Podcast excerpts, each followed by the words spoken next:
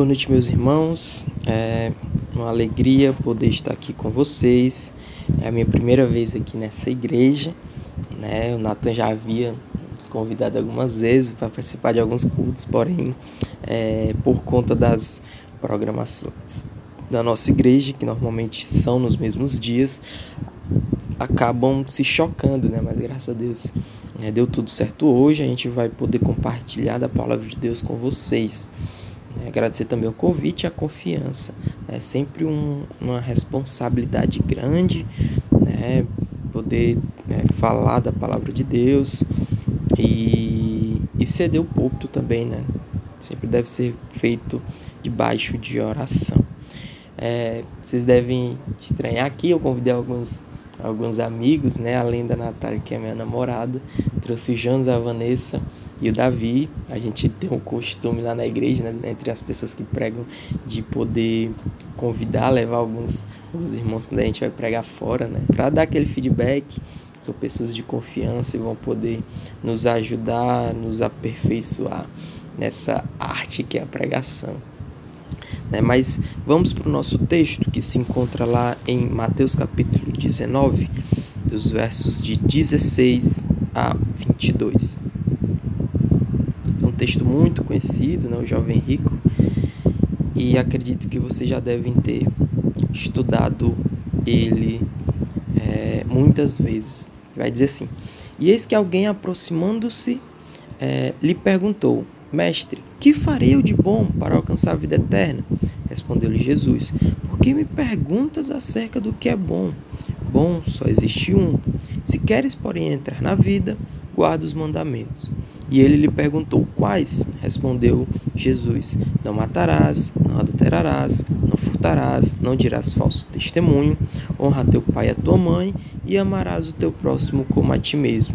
Replicou-lhe o jovem: Tudo isso tenho observado. Que me falta ainda?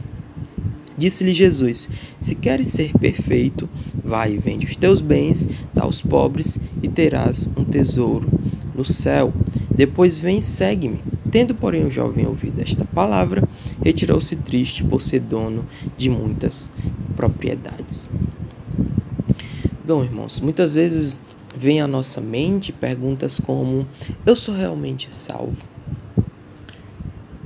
E essa pergunta, ela nos vem com mais frequência e com mais força quando a gente peca, né? ou, ou, quando a gente é, comete determinados pecados continuamente.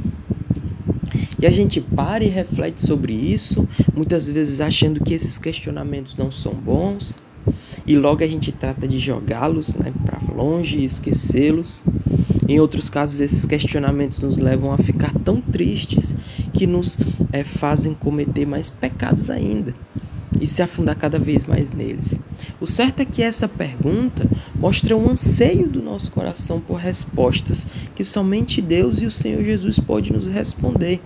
E essa procura, essa procura por respostas a essas perguntas, elas vão ficando maiores em determinados momentos de nossa vida.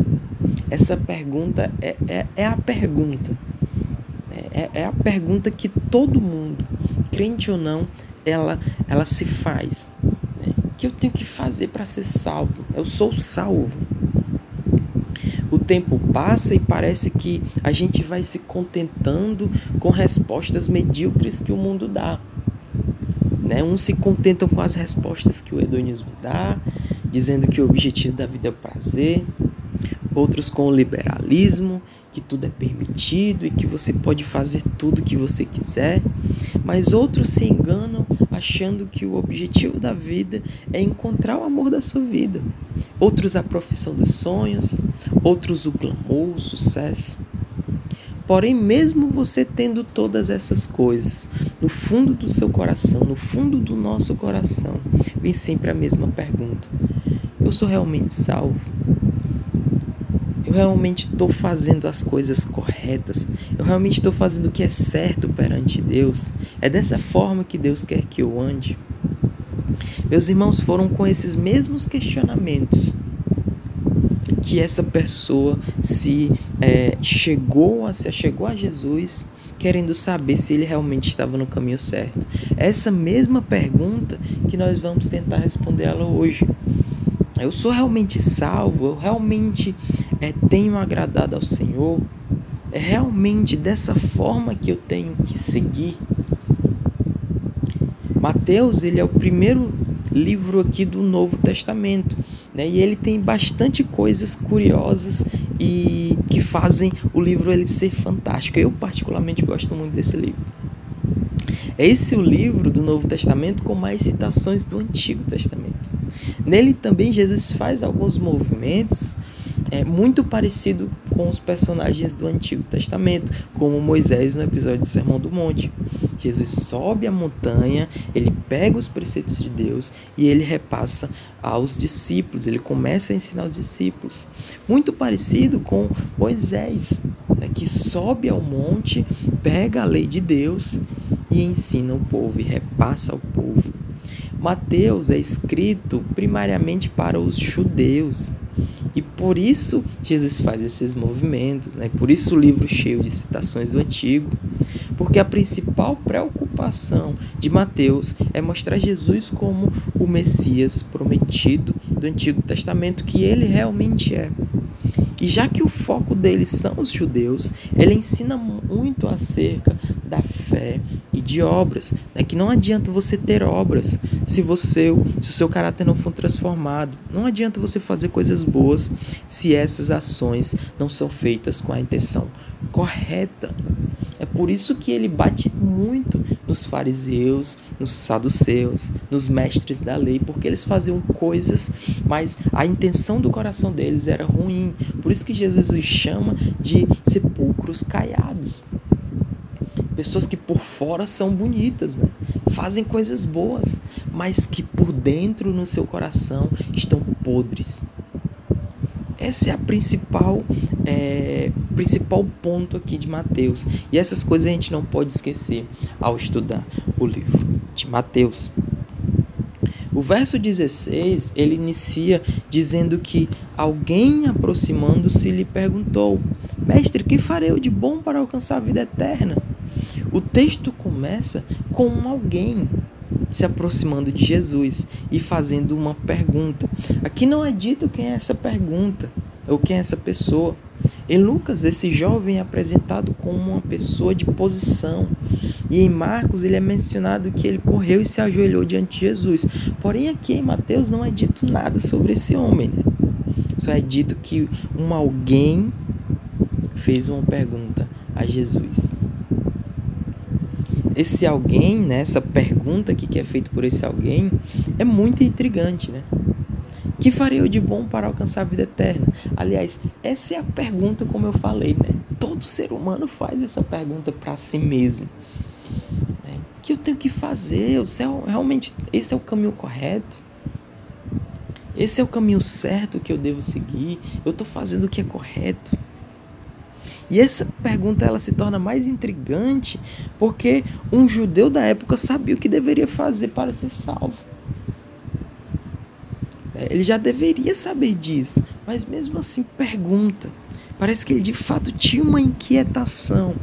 Ele não conseguia viver seguro na vida que tinha e possivelmente por isso ele faz essa pergunta. Perceba também que para esse jovem, é, a salvação aqui é tida como é, algo que a gente pode fazer. Eu faço algo para ser salvo. Nessa pergunta que ele faz, o que eu tenho que fazer para ser salvo?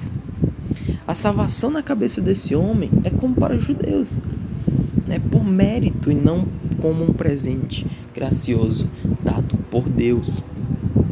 A resposta de Jesus no verso 17 é mais curiosa ainda. Porque ele vai dizer assim: Respondeu-lhe Jesus: Por que me perguntas acerca do que é bom? Bom só existe um. A resposta de Jesus ela é mais intrigante porque é como se ela não respondesse a pergunta desse homem. Por que me perguntas acerca do que é bom? Bom só existe um. Como assim? O jovem ele pergunta sobre o que poderia fazer, uma atitude, uma obra, uma ação. Mas Jesus responde com uma pessoa bom, bom, só existe um. Meus irmãos, não é possível fazer ações boas se você não é uma pessoa boa. É por isso que ele pergunta: por que me perguntas acerca do que é bom? É como se Jesus estivesse aqui ironizando: por que tu me perguntas acerca disso? Se tu não pode fazer isso, tu não é uma pessoa boa. Ninguém é. Bom só existe um que é Deus. Bom só existe um que sou eu. As tuas obras, elas não são capazes de te dar salvação. Então não adianta tu perguntar isso. Não adianta. Pelo contrário, as tuas ações são como trapos de imundície, como vai falar lá em Isaías 64. Bom só existe um. Só existe uma pessoa que é boa e é capaz de fazer coisas boas. Só há um bom e esse é Jesus. Esse é o próprio Deus. É somente pelos méritos dele que a gente pode herdar a vida eterna. É somente através dos méritos de Jesus que esse jovem poderia ser salvo. É por isso que Jesus responde com uma pessoa, ele mesmo. Então, depois disso, Jesus, sempre didático aqui, ele fala do que aquele homem conhecia que era a lei. Ok, né? bom, só existe uma pessoa, mas já que está perguntando isso, Olha, se tu quer ser salvo, tu quer alcançar a salvação, é, guarda aí os mandamentos. Se queres, porém, entrar na vida, guarda os mandamentos. O que, que o homem vai falar? Quais, Jesus? Respondeu-lhe Jesus: Não matarás, não adulterarás, não furtarás, não dirás falso testemunho, honra teu pai e a tua mãe e amarás o teu próximo como a ti mesmo. E o homem pergunta: Quais? É como se ele quisesse ter a certeza que a vida que ele estava né, tendo ali estava batendo com o que Jesus estava falando. Qual Jesus? Para saber que se, se, se a minha vida está batendo com o que tu vai dizer. Ele queria essa certeza né, de saber que estava fazendo o que era certo. E Jesus dá uma lista aqui. Essa lista ela vai se encontrar lá em Êxodo 20, como em Deuteronômio 5.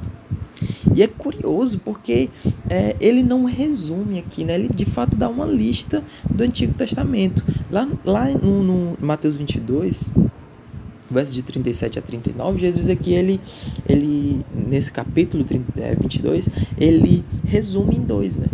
Toda a lei em dois é, mandamentos, que é amar a Deus sobre todas as coisas e amar o próximo. Mas aqui não, ele usa uma, uma lista do Antigo Testamento, uma lista aqui de Êxodo, uma lista aqui de é, de Deuteronômio. E é curioso, né, porque toda essa lista é sobre é, responsabilidades que o homem deve ter com outro homem. Ele não fala aqui sobre amar a Deus. Ele fala aqui sobre responsabilidades que o homem tem que ter com o outro. É curioso também, porque na lista, se você for lá, olhar lá em Êxodo 5, você vai ver que é, honrar pai e mãe é o primeiro mandamento que é citado lá. Mas ele, Jesus aqui ele inverte, né? Coloca lá no final. Ele vai falando aqui da sua lista e ele coloca, ele inverte aqui somente amar, é, honrar pai e mãe. Isso nos faz nos perguntar, né? Por que Jesus fez isso? Por que Jesus ele inverte aqui esse esse mandamento. É, e por fim ele vai falar sobre o amor ao próximo. Porém o amor ao próximo ele vai muito além de fazer mal a, ao irmão. Verso 20: Replicou-lhe o jovem: Tudo isso tenho observado, que me falta ainda? O jovem responde como se confirmasse o que já sabia: eu já faço isso. O que está me faltando? É como se ele quisesse sair dali é, com nenhuma dúvida né, do que estava fazendo era, era correto. E aqui nós vemos o que esse homem ele se achava de si. Alguém incapaz de reconhecer as suas fraquezas. Ele poderia estar cumprindo em parte de forma externa, mas sim a intenção correta. Fazer coisas boas, irmãos, nos fazem ser bem vistos pelas pessoas, ou seja, nos dá retorno, como os fariseus faziam faz-nos ser bem falado pelas pessoas. Agora, sofrer pelo bem do outro, não. Perder para que o outro ganhe, isso não. Isso não dá retorno. Mas isso é amor. Jesus vai dizer: se queres ser perfeito, vai, vende os teus bens, dá aos pobres e terás um tesouro no céu. Depois vem e segue-me. É isso que Jesus fala seguir, irmãos. Se queres ser perfeito, queres ser completo, vende tudo que tu tem e dá aos pobres. Ou seja, para você ser completo, você não é, é, e não obedecer em partes, é, dá tudo o que tu tem aos pobres. Sofre essa perca para que as pessoas ganhem. Jesus foi bem aonde doía nesse homem, né? Bem no calcanhar de Aquiles desse jovem. O jovem não havia se apresentado, é, ele somente havia feito uma, uma pergunta. Mas Jesus ele sabia o que passava no coração desse homem, desse jovem. Ele sabia como essa pessoa era. E ele vai bem em cima. Ele provou esse homem, né, fazendo esse pedido que era mais difícil para ele. E o que aconteceu? Ele foi reprovado. Esse homem aqui, possivelmente, ele poderia ter problemas com pessoas por mais que ele não matasse, ele não roubasse, ele poderia estar tá, é, tendo diversos problemas com pessoas. E é por isso que talvez ele invirta aqui, ele invertiu aqui a ordem de primeiro falar da não furtarás, não, não matarás e por último deixar é, o honrar pai e mãe. Possivelmente ele poderia ter problemas com sua mãe, não tem como, como a gente dizer. Mas possivelmente isso poderia ter acontecido. A fortuna que esse homem tinha também poderia ter acontecido de forma ilegal, né? de forma é, que não era correta. No verso 22, ele vai mostrar quem ele realmente era. Tendo, porém, o jovem ouvido esta palavra, retirou-se triste por ser dono de muitas propriedades. Ele agora entendeu o que precisava fazer. Ele agora encontrou a resposta da sua pergunta. Porém, era a única resposta que ele não estava disposto a fazer. Ele se retira triste, porque era um homem de muitas propriedades. Ele era cheio de si. E por isso ele não abraça aquilo que Jesus havia pedido a ele. Irmãos, de tudo isso que a gente falou aqui, acerca da história desse homem, desse jovem rico, eu queria responder a nossa pergunta em três pontos, e aqui são três aplicações que eu queria tirar para as nossas vidas. Primeiro, o verdadeiro cristão, ele confia, ele não confia nos seus próprios méritos, mas apenas nos méritos do Filho de Deus, que é Jesus Cristo. O jovem rico, irmãos, ele queria saber o que ele poderia fazer para alcançar a salvação. Que coisa boa eu tenho que fazer? Mas Jesus responde de forma categórica. Né? Por que tu me perguntas isso? Só há um bom, só há um que pode fazer isso. Só há um que pode herdar a vida eterna, que é Jesus Cristo. Meus irmãos, só em Cristo, só confiando nele, só pelos méritos dele, que a gente pode ser salvo não conseguimos confiar, que a gente não possa confiar nos nossos méritos, porque não adianta. São como trapos de imundície. Nosso melhor ato são como nada diante de Deus, porque a gente é pecador, porque a gente está distante dele, porque falhamos lá em Adão e merecemos a condenação, como vai falar Romanos 3 todos nós é, estamos distante de Deus. Somente em Cristo, somente por amor a Ele, somente nele que conseguimos alcançar e herdar a salvação. A salvação é um presente gracioso dado por Deus. Jesus veio à terra e obedeceu a Deus em tudo. E por isso, somente Ele poderia ser capaz de nos dar a salvação. Então, que não confiamos nos nossos méritos. Não podemos ser salvos, irmãos. Não podemos ser salvos por nós mesmos. Somente em Jesus Cristo a gente obtém a salvação. Segunda coisa, o verdadeiro cristão ele tem uma atitude humilde diante de Deus, reconhecendo que ele pode ter errado. O jovem rico disse que observava a lei, mas quando Jesus aprofunda um pouco mais esse mandamento, nós vemos que ele não estava obedecendo como ele deveria. Na lista de mandamentos aqui citada pelo Senhor, nós vemos que Jesus segue uma ordem por completo. Ele, ele, ele põe honrar pai e mãe no final, como eu já falei, né? E no início, como vemos lá em Êxodo 20, alguns sugerem, irmãos, que ele poderia é, não ter um bom relacionamento com os pais e possivelmente tinha ficado rico, não com maneiras tão honrosas. Mesmo assim, ele disse que estava obedecendo a Deus. Eu já tenho observado isso, Senhor. Pois se tem observado isso, pois vende tudo que tu tem. É que tu é uma pessoa boa, já que tu é uma pessoa maravilhosa. Vende tudo que tu tem, dá aos pobres e vem me segue. E ele mostrou quem realmente ele era. Ele não era uma pessoa boa. E ele manifesta isso através do, de recusar o convite de Jesus. Aquilo era uma atitude boa, ou não é? Dar aos pobres o que a gente tem de sobra. Ajudar pessoas pobres. Isso não é uma boa atitude. E ele foi incapaz de fazer isso. Então, irmãos, não, é, a gente não pode se achar alguém além do que a gente é. Nós somos fracos, nós somos pecadores. Não há um bom sequer. Só há um bom que é Jesus, que é Deus. Só Ele é bom. Nós não somos bons e não podemos chegar a Deus com essa arrogância, mas humilde, como Jesus era. Terceira coisa, irmãos, o verdadeiro cristão, ele não põe nada diante de Deus. As provações virão, mas os filhos de Deus, eles optaram pela obediência. A gente pode cair sim, a gente pode falhar, mas graças a Deus, mas graças a Deus, Ele vai nos levantar e nos pôr de volta no caminho da obediência. O jovem mostra que são, que não, não são, que não é filho por preferir suas riquezas ao obedecer ao Senhor.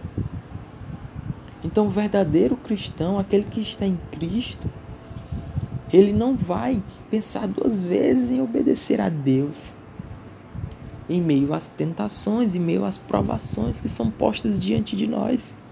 A gente vai sempre optar, e por mais que a gente caia, mais cedo ou mais tarde a gente vai cair em si, a gente vai voltar pra, pelo caminho.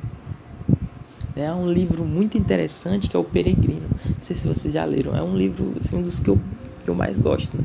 E o que mais me tocaram assim na minha vida cristã. E ele é fantástico, porque ele mostra isso, né? A caminhada de um cristão até chegar à terra celestial.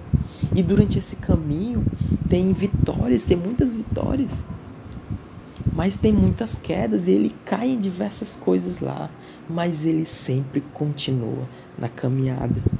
Então, o verdadeiro cristão, por mais que ele falhe, ele vai permanecer fiel até o fim, ele vai conseguir chegar diante de Deus. Ele vai conseguir chegar é, a obter essa salvação. Então, irmãos, não desistam da caminhada de vocês, persistam. E por mais que essas provações sejam grandes, a gente é, tem que optar sempre pelo caminho melhor que é a da obediência, que é da obediência ao Senhor. Meus irmãos, parece difícil tudo isso, não é? É possível que, é, é, nos colocando aqui no lugar do jovem rico, pensar que era fácil para Jesus. É, ah, para quem fala sempre é mais fácil. Quero ver fazer. É, e poderíamos questionar Jesus acerca disso. O jovem rico, irmãos, ele não percebeu que Jesus ele não estava falando tudo aquilo da boca para fora. O jovem rico não percebeu que estava falando com outro jovem rico. Ele não percebeu que Jesus era o dono do universo, que ele é o dono da prata e do ouro, que ele é o dono de tudo. Ele é a pessoa mais rica do universo. O ser mais rico de todo o universo. Que sempre existiu, que sempre vai existir. O ser mais glorioso. E Jesus, sendo esse verdadeiro jovem rico, é, deixou todas as suas riquezas, se esvaziou, como o Filipenses vai falar, né, deixando a sua riqueza, a sua glória de lado e encarnando como um homem nessa terra. Ele se humilhou e morreu é, a morte mais cruel da sua época. E tudo isso, irmãos, para obedecer a Deus. E tudo isso por amor a Deus e por amor a você e a mim. Jesus deu a sua glória, irmãos, por amor a nós, para que nós pudéssemos gloriarmos nele. Ele deu a sua vida por amor a nós, pobres e pecadores miseráveis. Ele não só deu a salvação, mas ele é o nosso supremo exemplo de como amar ao próximo. É se dando por eles. É por isso, irmãos, que hoje a gente não pode ter posturas egoístas. É por isso que hoje a gente não pode ter posturas é, de, de, de, de, de glória, né? de, de, de, de não amar ao próximo. Jesus ele nos amou, irmãos. E a gente não pode é, ter posturas diferentes para com as pessoas. Jesus era o verdadeiro jovem rico. Jesus ali ele estava falando: Ei, me imita, me imita, porque eu sei como deve ser feito.